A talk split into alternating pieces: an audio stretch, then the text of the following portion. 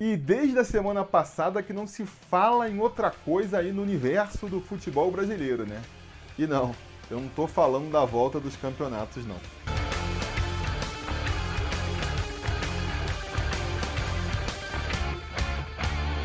Fala, torcida vascaína Felipe Tiru de volta na área hoje para falar sobre a medida provisória que promete mudar tudo aí no que tange a transmissão dos jogos na televisão, né? Os direitos de transmissão dos jogos. Como vocês devem saber, se vocês não voltaram de Marte ontem, na quinta-feira passada, o presidente soltou uma medida provisória mudando a regra dos direitos de transmissão. Foi uma medida provisória que mudou vários pontos aí da lei do esporte, né? Mas a questão mais discutida e que foi mais aí é, debatida, né? Foi justamente ali o ponto em que muda a regra dos direitos de transmissão. Até quinta-feira passada você precisava ali da anuência, né? Da, da liberação dos dois clubes que estão disputando a partida para transmitir um jogo e a partir dessa MP não mais. Agora só o mandante da partida é que tem o direito de transmissão, o que facilita muito mais a negociação aí com quem quiser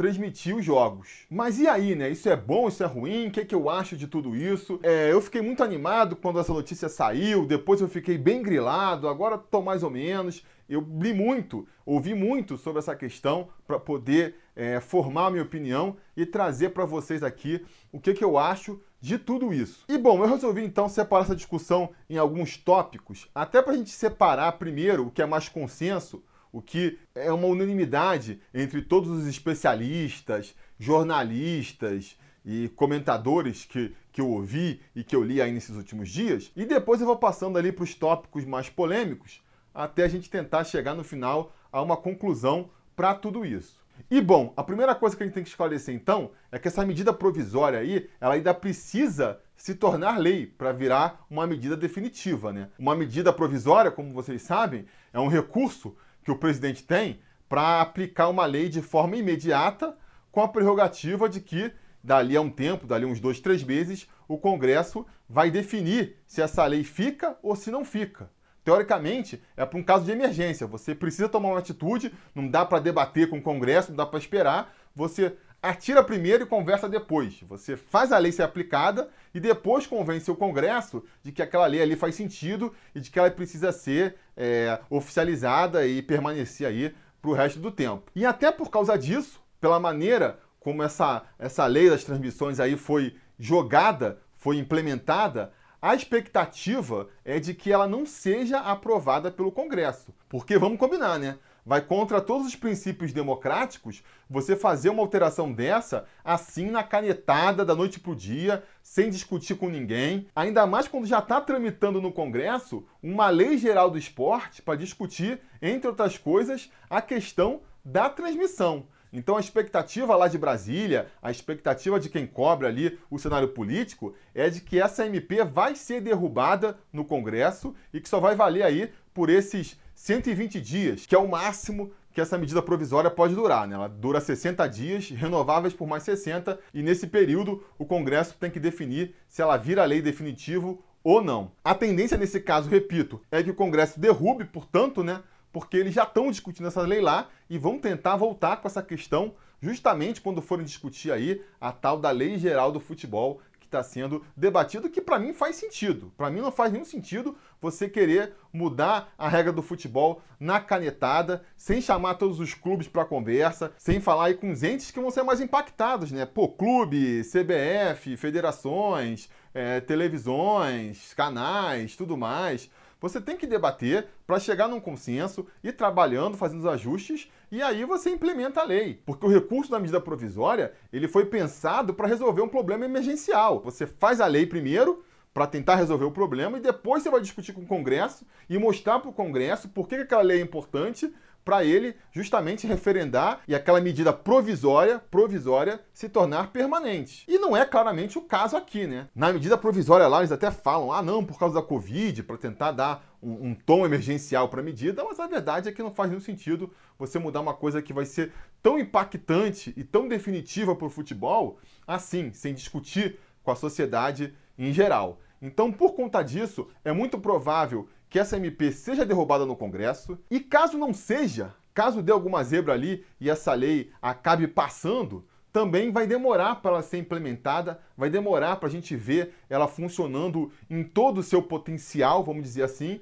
porque existem contratos vigentes. A Globo tem um contrato aí com a maioria dos clubes até 2024 para o Campeonato Brasileiro, por exemplo, que é a maior competição do Brasil. E os especialistas também dizem que esse contrato aí ele não pode ser quebrado. Ele foi firmado nessa regra e não pode vir uma regra agora e mudar tudo. Então a tendência é que mesmo que essa lei seja aprovada pelo Congresso, o que já são poucas as chances, a gente ainda vai demorar para ver as mudanças na sua plenitude, porque isso vai acontecer daqui a cinco anos. E suposto, vamos tratar aqui da questão como se ela já fosse um fato dado, porque é uma questão que precisa ser debatida. Afinal de contas, ela vai causar impactos profundos nas estruturas do futebol, e mesmo que ela não passe agora aí no Congresso, a tendência é que essa questão volte a ser discutida no futuro, né? E eu acho importante então que a gente saiba aonde a gente está amarrando o nosso burrinho, né? A segunda coisa que é fato, todo mundo aí que está acompanhando está vendo, é que essa MP aí, ela surgiu de uma pressão ostensiva, clara, do Flamengo. O Flamengo não fez nem questão de esconder o lobby que ele estava fazendo ali com o presidente, né? O, o presidente do Flamengo, lá, o Rodolfo Landim, foi várias vezes para Brasília é, nesses últimos meses aí, uma vez até com, com o presidente do Vasco, né? Acabou participando de tudo isso indiretamente, outras vezes sozinho. Ninguém estava entendendo muito bem aquela questão ali, e agora fica claro, estava fazendo um lobby ali descarado pela aprovação dessa MP. Tem a questão do patrocínio novo deles ali, que também levanta uma questão, né? Pelo timing, sobretudo, fica muito esquisito. Um banco estatal de Brasília patrocinando o Flamengo agora. Enfim, não dá para saber, não dá para ter certeza se isso aí também faz parte aí da negociação, mas que houve ali uma negociação entre o governo federal e o Flamengo, isso para mim tá claro, né? O famoso toma lá da cá, uma mão lava a outra, né?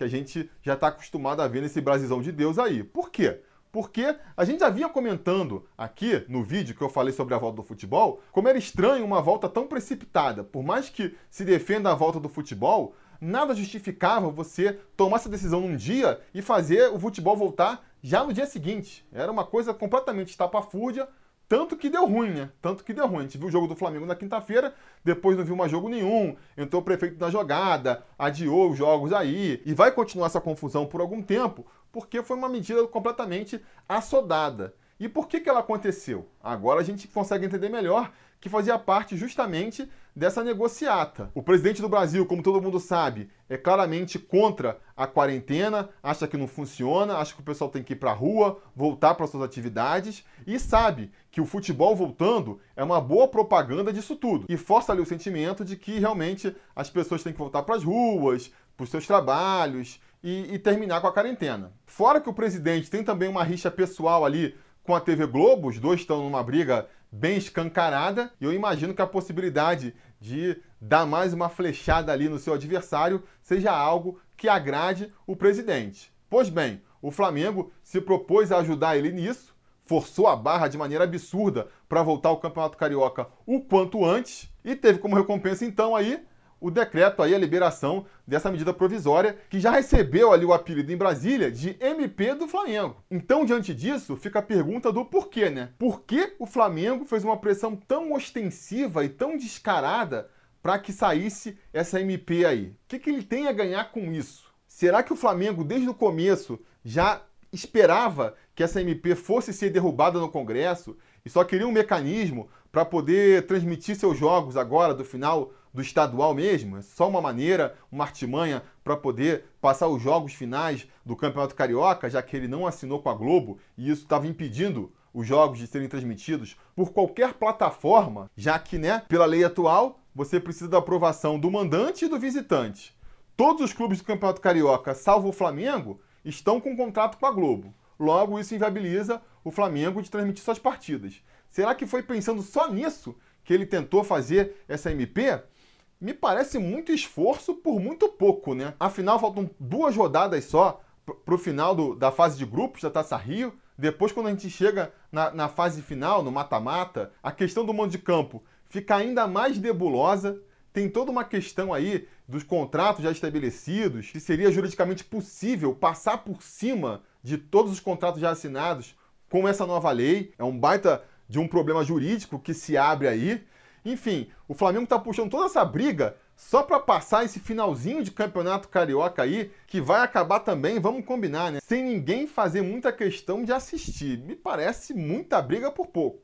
Parece muita briga por pouco. Então, não sei. De repente o Flamengo ele está realmente considerando que essa medida provisória pode ser aprovada no Congresso e que essa lei já passe a valer a partir de agora e fique aí para todo sempre? O Flamengo já fez o lobby lá com o presidente, vai fazer o lobby agora com o Congresso para ver se essa medida provisória ela se sustenta, ela é aprovada? Aí a gente já consegue imaginar o Flamengo tendo ganhos mais substanciais, né? A gente sabe que o Flamengo está investindo numa TV do Flamengo para funcionar aí via internet, que ganharia muito potencial com ele tendo direito exclusivo ali pela transmissão dos seus jogos enquanto mandante. A gente sabe também que o Flamengo há muito tempo abriu conversas com a Amazon para ser uma das suas patrocinadoras. A Amazon, que olha só, transmite conteúdo pela internet, né, através da Amazon Prime Video. O Flamengo agora com a SMP tem direito ali a negociar exclusivamente os seus direitos de transmissão pela internet. Uma lei que foi alterada também nessa medida provisória e que não está se discutindo tanto é a lei que permite que quem transmite os jogos possa também patrocinar alguma equipe e ter a sua marca estampada no uniforme. Aí a gente está vendo a Amazon, patrocinadora da camisa, transmitindo o jogo. Então, assim, tudo começa a fazer mais ligação. Tudo começa a fazer mais ligação. E mesmo que essa MP não seja aprovada agora, a MP serviu, no mínimo, para trazer justamente essa questão para o centro da discussão do futebol brasileiro. E isso sempre ajuda. Da mesma maneira que a volta do Campeonato Carioca meio que fez acelerar a questão de quando vai voltar o futebol, de repente essa MP, mesmo que ela não vingue, ela vai trazer essa discussão e vai acelerar no Congresso essa discussão sobre esse tema. Então me parece claro que esse ponto aí das transmissões é um ponto que o Flamengo vê como estratégico para o seu futuro. Não entraria com tanto empenho nessa briga se não visse como uma questão estratégica.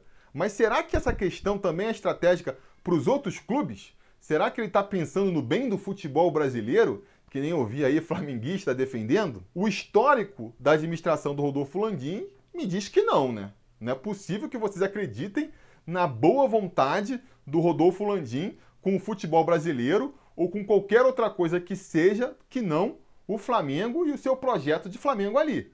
Me impressiona muito a ingenuidade de quem acredita nesse discurso. Porque, insisto que eu já falei aqui no começo, para que uma questão que vai beneficiar tanto todos os clubes, a grande maioria dos agentes do futebol brasileiro, precisa ser articulada nas sombras, precisa ser articulada num esquema de toma lá da cá. Por que, que você então não traz o debate a público, debate com todo mundo, mostra as vantagens, mostra como vai ser melhor e consegue fazer isso aí pelo trâmite democrático? Não, tem que ficar negociando nas sombras, fazendo maracutaia aqui, para do dia para noite, sem ninguém saber, pum, de repente desabar uma MP passando essa lei? Não faz muito sentido, né? E lembra muito a maneira como eles conseguiram também a administração do Maracanã. Se vocês vão lembrar, foi muito parecido. Do dia para a noite, sem ninguém esperar, de repente o governo do estado ele suspende o contrato que ele tinha com a concessionária do Maracanã, fala o contrato está suspenso, não dá mais, acabou. Ah, e agora? O que eu faço? Não tenho para quem dar o concado do Maracanã. E aí o Flamengo já tá ali com o plano perfeitinho. Ah, eu tô aqui, ó. Eu assumo daqui, eu assumo com o Fluminense, vem cá. Ah, tá bom, então toma, não tem para quem dar. Administra o estádio aí, vamos ver como é que vai dar. Não lembra muito? Não é o mesmo modus operandi que ele tá querendo fazer agora? É muito igual, né? E você acha que foi bom pro futebol do Rio, pros outros clubes cariocas, entregar o Maracanã na mão do Flamengo? Porque pro Flamengo a gente sabe que foi bom, né? Pô, recorde de bilheteria, nunca se ganhou tanto com bilheteria no estado do Rio que nem o Flamengo em 2019. Mas o que, que esse ganho do Flamengo trouxe de bom para o restante do futebol carioca? Eu não vi nada, eu não vi nada. Pelo contrário, é pior, porque a gente viu ali a diferença entre o Flamengo e os outros clubes só crescer e a gente sabe que um campeonato onde um time está muito mais forte do que os outros tende a perder competitividade e, por consequência, atratividade também, né? Então é pior para o Campeonato Carioca ver o Flamengo tão mais forte do que o resto. E essa tem sido a postura do Landim desde que ele assumiu. Nunca apareceu nem querer tentar ser um cara é, preocupado com o futebol carioca, preocupado com o futebol brasileiro. A preocupação dele é ganhar dinheiro com o Flamengo, é fazer o Flamengo cada vez mais rico, no que tem sido muito competente. Ou vocês acham que um presidente que é altruísta, que pensa no bem da sociedade, que pensa na comunidade, ia ficar fazendo tanto jogo duro para pagar a indenização das vítimas lá do incêndio no Ninho do Urubu, né? Da, dos familiares das vítimas. Olha o comportamento da diretoria do Flamengo desde o dia que teve o incêndio até agora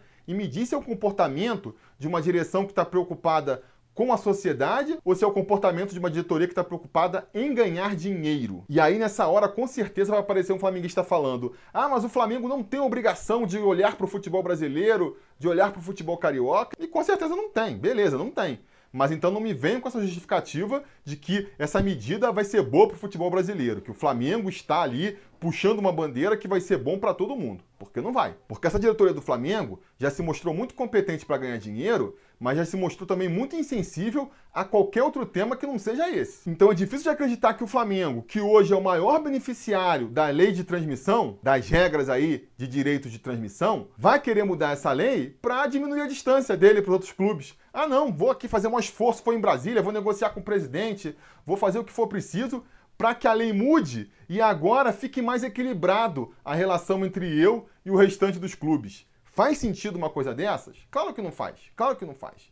Então, se o Flamengo está se esforçando tanto para isso, essa diretoria do Flamengo, né? É importante salientar isso. Se fosse uma outra diretoria, que a gente visse um discurso diferente, um posicionamento diferente, beleza, podia ser que o Flamengo estivesse brigando por uma união dos clubes, pensando no bem do futebol brasileiro. Não acho que isso seja uma coisa impossível de acontecer em algum momento. Mas essa diretoria aí essa diretoria a gente sabe que não vai fazer isso. Então, se não por todo o resto, só isso já seria motivo suficiente para ligar o sinal de alerta e falar: opa, opa, peraí. Se o Flamengo quer ir por aí, talvez isso não seja um bom caminho para os demais clubes do futebol brasileiro, não. Mas aí a galera já começa a ficar iludida, né? Não só a torcida, como parte dos dirigentes. Se de repente joga uma pistazinha, joga um alpistezinho aqui para cá, os dirigentes já ficam animados sem reparar no grande esquema das coisas que está se armando. Lembrem muito também a própria implosão do Clube dos 13, né? Lá em 2011, se eu não me engano, quando os clubes decidiram acabar com o Clube dos 13 para negociar individualmente com a Globo ali,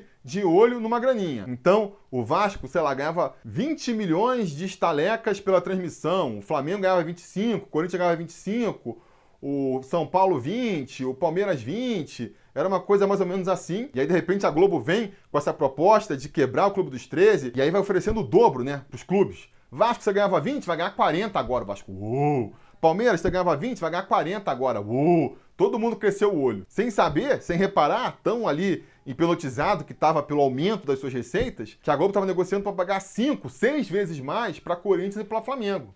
E aí, só depois que o tempo passou, que todo mundo assinou contrato, que a poeira baixou, que eles viram, ah, pô, acabei me dando mal, né? Porque que adianta numa competição, num esquema fechado, que é uma competição, que é importante chegar na frente dos outros, eu tá ganhando o dobro do que eu ganhava no passado, se o meu concorrente direto tá ganhando cinco vezes mais. E aí tem aquele discurso, ah, não tem que se preocupar com o Flamengo, não tem que se preocupar com o Corinthians. Tem que se preocupar sim, porque, repito, é uma competição. É um contra o outro. É diferente. Se eu, na sociedade em geral, eu não quero saber cada um tá ganhando. Se de repente vem um patrocinador aqui e quer me pagar um dinheiro no canal e vai ser X, eu vou ficar feliz. E aí independe se em outros canais aqui do Vasco vai pagar 2x, 3x. Tanto faz, quanto mais o pessoal ganhar, melhor, porque não é uma competição direta. Não estamos brigando aqui para ver quem é o primeiro, quem vai ser o único.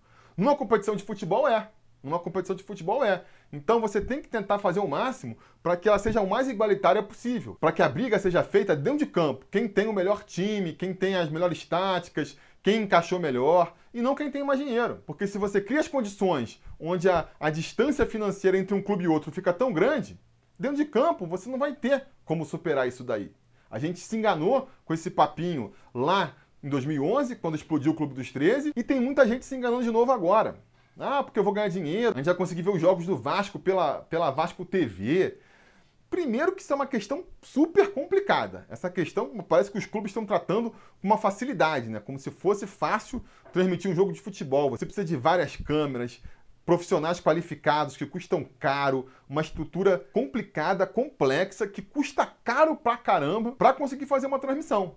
E aí você acha que o Vasco vai conseguir, por exemplo, arcar com esse custo todo e depois ainda ganhar mais de lucro, 40 milhões, sei lá quanto que a Globo paga pro, pro Vasco agora? É difícil, né? É difícil você achar que você vai conseguir transmitindo só seus jogos pela Vasco TV, só com, sei lá, dinheiro do sócio torcedor, ganhar o mesmo que você ganharia da Globo, ou mais até, né? Sem falar que por essa nova lei, você só vai ter direito de transmitir seus jogos como mandante. Então não é que eu vou assinar agora ali a Vasco TV, eu como sócio do Vasco, e vou conseguir ver todos os jogos do Vasco. Eu vou conseguir ver metade dos jogos do Vasco. E justamente a metade, que se você, por exemplo, é um Vascaíno do Rio de Janeiro, você já conseguiria ver indo nos estádios. A outra metade que você não consegue ver, porque você vai ter que viajar o Brasil inteiro para ver, é a metade justamente que o Vasco não tem direito. Então você vai ter que catar outros esquemas para assistir essa partida. Vai ter que ver na Globo, vai ter que ver na Amazon quando for o jogo contra o Flamengo, vai ter que ver sei lá onde. Então até para a gente que é torcedor, que é consumidor, cliente, pode ficar pior daqui para frente, né? Porque hoje a gente assina com o Premiere ali FC, assina o pay-per-view, pronto, tá garantido. Vou assistir todos os jogos do Brasileirão. Com essa nova lei, imagina pulverizar tudo. Aí você vai ter que assinar com o Vasco, né? Você vai lá, assina o plano de sócio do Vasco, garante metade dos jogos. Beleza. Os outros, tu vai ter que assinar a Globo para ver, sei lá, cinco jogos, vai ter que assinar com a Amazon, Amazon Prime para poder ver o jogo do Flamengo. De repente o Corinthians e o São Paulo assinam com a Netflix, aí você tem que assinar a Netflix é, Dazan, não sei o que mais, pronto, já, já virou uma bagunça. Você vai ter que assinar ali cinco, seis planos às vezes para poder ver o que antes você via com uma assinatura só. E muita gente se empolga também, ficou empolgado quando viu essa MP, porque ah, achou que estava atacando a Globo. Ah, não, vai acabar com o monopólio da Globo. Ah, não, bem feito, a Globo lixo, né? A Globo é aquele vilão aqui do Brasil que consegue unir todas as tribos. Pessoal de esquerda, de direita, flamenguista, vascaíno, todo mundo odeia a Globo. E, no entanto, a Globo tá aí, né? Tá aí por quê? Porque tem dinheiro. É, é capitalismo, sabe? A galera fica aí com raiva da Globo por causa do esporte. Ah, não, porque a Globo tem raiva do Vasco, porque a Globo não engole o Vasco por causa do lance do SBT. Cara, a Globo é o seguinte, a gente vive num sistema capitalista, não é? A Globo é uma empresa capitalista que tá ali, ó, fazendo valer o seu dinheiro, sabendo investir bem a sua grana para conseguir aumentar justamente a sua riqueza e parte desse investimento é justamente se aproveitando dos clubes. Se os clubes são frágeis, se os clubes são desorganizados, se os clubes são desunidos, a Globo, enquanto uma empresa organizada, bem planejada, com seus objetivos claros, ela vai tirar proveito disso. E se você tirar a Globo da jogada, quem entrar no lugar dela tende a fazer o mesmo. Tende a fazer o mesmo. Porque o problema não é a Globo, o problema são os clubes. Os clubes que se deixam é, ser explorados pela emissora, porque não tem organização, porque não tem união, porque não conseguem nem é, pagar os salários em dia. Então a Globo se aproveita disso. Cara, você está com problema de salário? Eu te empresto dinheiro aqui. Toma aqui, ó. Antecipação de um, dois, três, quatro, cinco anos.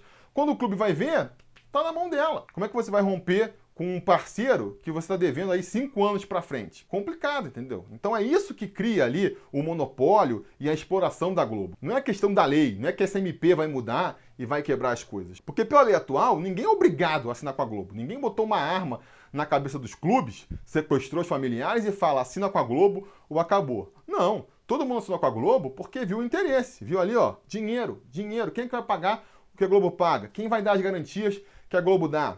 É, é isso que faz todo mundo assinar com a Globo. Record já tentou entrar, a Rede TV já tentou entrar. No final, a Globo pesa mais. Recentemente a gente teve aí a entrada da Turner no mercado, por exemplo, através do esporte interativo. Por que, se a Globo é tão malvada e explora tantos clubes, por que, que não correu todo mundo para assinar com o esporte interativo então? Foi só metade.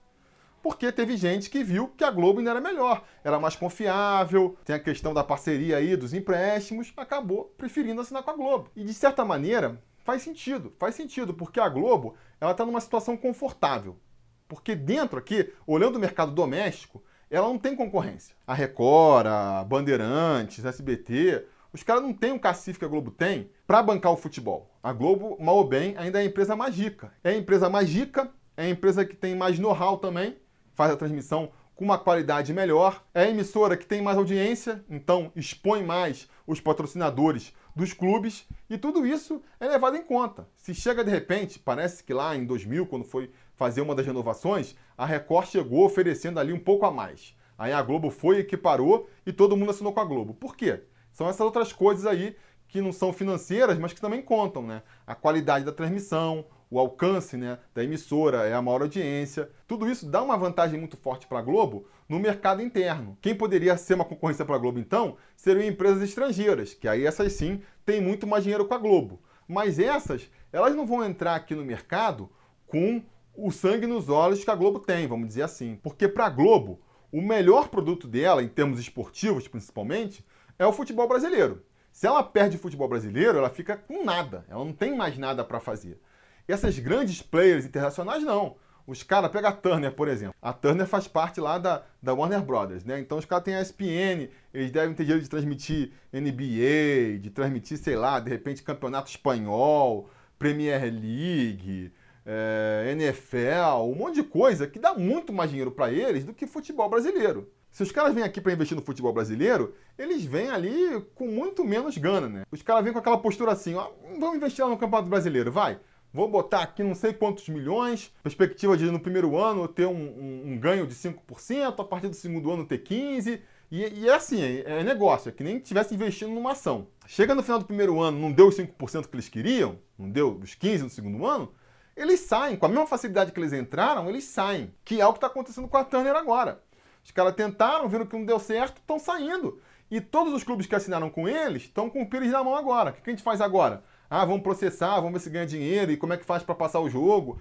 Então, assim, isso é uma garantia também que os clubes não têm, né? E isso, inclusive, é uma coisa que, se os clubes fossem mais organizados, eles podiam explorar melhor da Globo. Porque se eles se unem e são organizados, eles chegam para a Globo e falam aqui, ó, Globo, a gente vai todo mundo para Turner, a gente vai todo mundo junto. Ou você paga o que a gente quer, ou você faz a flexibilização que a gente quer, ou a gente sai. E aí você fica sem nada. E você fica sem nada. E a Turner vai ganhar, porque a Turner vai pegar o campeonato inteiro para ela. Mas não tem, não tem essa organização, não tem esse coletivo, aí acaba se ferrando, né? E é por isso que eu acho que a solução para o futebol brasileiro ficar mais forte é os clubes se unirem cada vez mais e não se dividirem. Porque para a Globo, se você tem raiva da Globo, é muito mais interessante os clubes desunidos do que unidos. Não à toa a Globo foi a principal articuladora pelo fim do Clube dos 13. Foi ela que falou lá no ouvidinho do Flamengo, do Corinthians, para para implodir o Clube dos 13. Por quê? Porque é muito mais fácil negociar em separado do que negociar todo mundo junto. Se o cara faz o blocão e é isso ou nada, como é que a Globo fica? Agora, se a Globo assina com o Flamengo aqui, assina com o Corinthians ali, depois assina com o São Paulo, os clubes que vão sobrando vão tendo cada vez menos força para negociar. Então começa aquele movimento manada ali, né? É uma estratégia clássica de guerra, o famoso dividir para conquistar. Você separa todo mundo que você vai ter muito mais facilidade de conquistar. E se a Globo já conseguiu ganhar muito, dividindo os clubes mesmo com essa regra de que você precisa do seu adversário para negociar os direitos, imagina agora que nem precisa disso. Você acha que vai ficar mais fácil para a Globo ou mais difícil?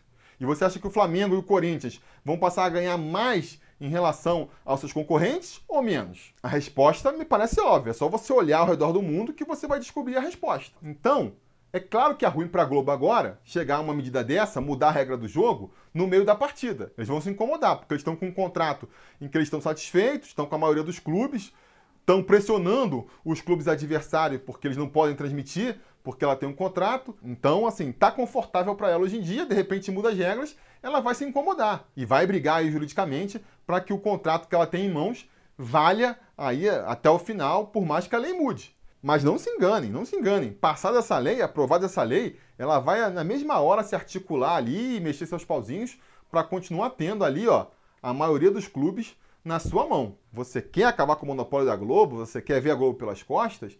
A melhor maneira de resolver isso, repito, é com os clubes se estruturando, se juntando, criando uma liga forte, e aí você consegue realmente atrair esses players de fora, esses, canais gringos aí, Amazon, Netflix, Facebook, que estão falando de entrar no mercado, vai ser muito mais fácil você conquistar a atenção deles, mostrando que você tem um produto todo organizadinho, todo arrumadinho, do que vir nessa bagunça, o cara tem que vir. Pô, é até um mercado interessante o mercado brasileiro, mas eu vou ter que entrar lá, vou ter que organizar essa bagunça que tá, vai ser maior trabalho, maior esforço. Pô, nem sei se vale a pena. Vou investir, sei lá, investir na liga de rugby francesa, vou investir no, no futebol argentino, colombiano. De repente o cara acha que é melhor, entendeu?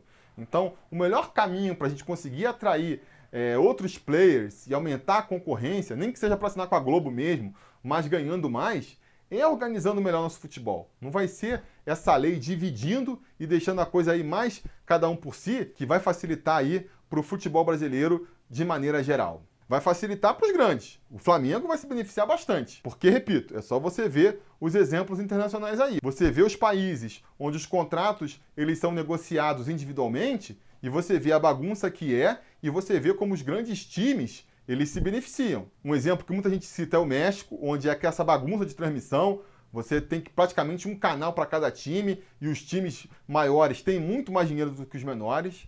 Outro exemplo que muita gente fala também é Portugal, que é a única das grandes e médias ligas da Europa que insiste nesse modelo da negociação individual. E aí você vê o Benfica, o Porto e o Sporting ali com bastante grana e dali para baixo, ó, é só time ruim, porque a divisão é muito desnivelada, muito desnivelada. E aí não fica um campeonato atraente. Qual foi a última vez que você viu um time português, sem ser esses três que eu citei agora, levar o, o campeonato português? É muito raro, é muito raro, porque a diferença é muito discrepante. E lá em Portugal tem esse esquema, né? TV Benfica vende todos os jogos do Benfica, que nem o Flamengo quer fazer aqui. A Liga Espanhola era mais ou menos assim também. Barcelona e Real Madrid negociavam individualmente e acabavam ficando com, pô, a maior parte, acho que era 75% da cota de TV ia para o bolso do Real Madrid e do Barcelona. A diferença que eles ganhavam em relação aos demais clubes era cerca de 10 vezes mais. E a gente viu o que, que deu, né? Fala-se até na espanholização do futebol brasileiro para se referenciar a esse problema de você ter só dois clubes ganhando tudo ano após ano. E o que aconteceu lá na Espanha? O governo teve que interferir e os próprios clubes começaram a perceber, Real Madrid e Barcelona inclusive, que, cara, aquele esquema poderia ser até muito bom para eles, porque eles ficavam sobrando em dinheiro. Mas para o campeonato em si, era ruim, perdia atratividade. E no mundo cada vez mais globalizado, que você tem milhares de eventos esportivos para escolher, você tem que ter um campeonato atraente para que ele seja lucrativo, seja cada vez mais lucrativo. A partir daí, eles fizeram uma mudança, começaram a negociar os direitos coletivamente, e aí a diferença, que era de 10 vezes mais ou menos, caiu para 3,5. É grande ainda, eu acho, mas já não é tão grande. E o campeonato começou a ficar mais equilibrado, começou a ficar mais atraente e começou a atrair mais público. A Premier League, que hoje é considerada a maior liga de futebol do mundo, a que mais atrai audiência, tem uma negociação conjunta. Os clubes negociam conjuntamente, é uma divisão muito mais igualitária, o que deixa o campeonato muito mais interessante. É o campeonato aí das grandes ligas europeias, onde você vê mais campeões diversos. É onde você começa um campeonato sem saber quem é que realmente pode ser o campeão. A gente viu aí nas últimas temporadas uma polarização entre o Liverpool e o Manchester City, mas quem duvida que daqui a uns anos o Manchester United não pode é, se credenciar para ser campeão? O Arsenal, o Chelsea. A gente teve o Leicester aí, alguns anos atrás, sendo campeão também, uma zebra. Enfim, o equilíbrio financeiro permite isso. Você pega as ligas americanas, elas têm uma série de dispositivos para deixar a distribuição de dinheiro o mais igualitária possível, para deixar o equilíbrio o maior possível em termos financeiros, para que dentro de campo a disputa seja a mais equilibrada possível. Porque eles sabem, né? Você vai querer discutir sobre entretenimento e sobre ganhar dinheiro com o americano? Não vai, né? E eles sabem que o mais importante do que um time forte é ter uma liga forte ter um campeonato forte, atraente, competitivo. Inclusive, quem eu vi defendendo aqui essa mudança, achando que vai ser boa para o futebol, falava justamente isso. Falava assim: ah, com os contratos individuais, os clubes vão perceber que eles têm que se unir e aí eles vão conseguir negociar em conjunto. O que, na minha opinião, sinceramente, me pareceu ali uma ideia meio ingênua, né? Achar que você separar mais, dar mais autonomia para os clubes, vão fazer eles se juntarem. Quer dizer, enquanto eu tinha que negociar com você para a gente poder vender a transmissão do nosso jogo junto, a gente não se unia. Agora que eu não preciso mais de você, agora eu vou querer me unir? Para mim não faz nenhum sentido. Para mim, com essa lei passando, a minha expectativa é que a gente vai passar uns 10 anos com cada um negociando por conta própria. A diferença de um Flamengo, de um Corinthians, em termos financeiros, vai ficar cada vez maior. E aí depois que a gente tiver, sei lá, que nem na Alemanha, o Bayern ganhando oito vezes, aí os clubes vão se juntar e falar, é, não dá, a gente tem que rever, né? Por que, que a gente não faz que nem na década de 80, quando cada ano era um campeão diferente? Aí que eu imagino que os clubes vão começar a se mexer para fazer mais ou menos que nem aconteceu na Espanha, né?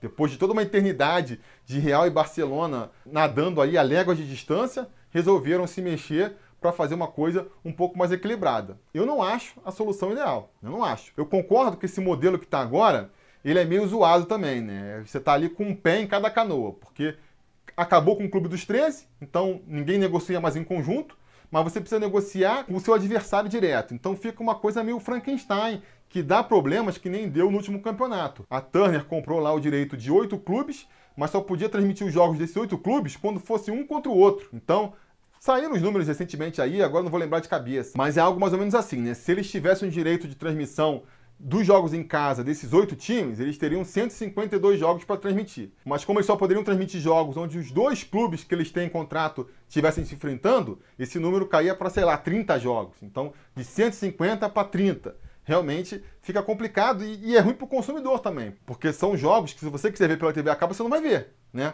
Um jogo entre um desses oito da Turner contra outro dos 12 que estava com a Sport TV, na TV a cabo você não via. A gente ainda deu a sorte que, como no sistema de pay-per-view é uma outra negociação, e nesse a Globo pegou o contrato ali da maioria dos clubes, então, se você tinha ali o pay-per-view, você conseguia ver. Mas se você fosse depender da TV a cabo, você acabava ficando sem. Então concordo que é um sistema ruim também, né? Mas de repente abrir mão disso para deixar os clubes ainda mais independentes, eu acho que para o futebol brasileiro de maneira geral vai ser ruim, porque é aquilo, né? Você não precisa mais pagar para o CSA para transmitir os jogos do Brasileirão agora, não precisa mais pagar para o Atlético Goianiense, para o Red Bull Bragantino. Vamos supor que a partir agora desse campeonato já valesse essa regra nova aí. A Globo ela podia chegar para Flamengo, Corinthians, Palmeiras e São Paulo e falava assim, ó, eu vou fechar só com vocês aqui, ó, 150 milhões para vocês. Tendo contrato com vocês quatro, eu já consigo passar um jogo todo dia no domingo e outro na quarta-feira, tá de boa. Vão com vocês. Vocês são 150 aqui.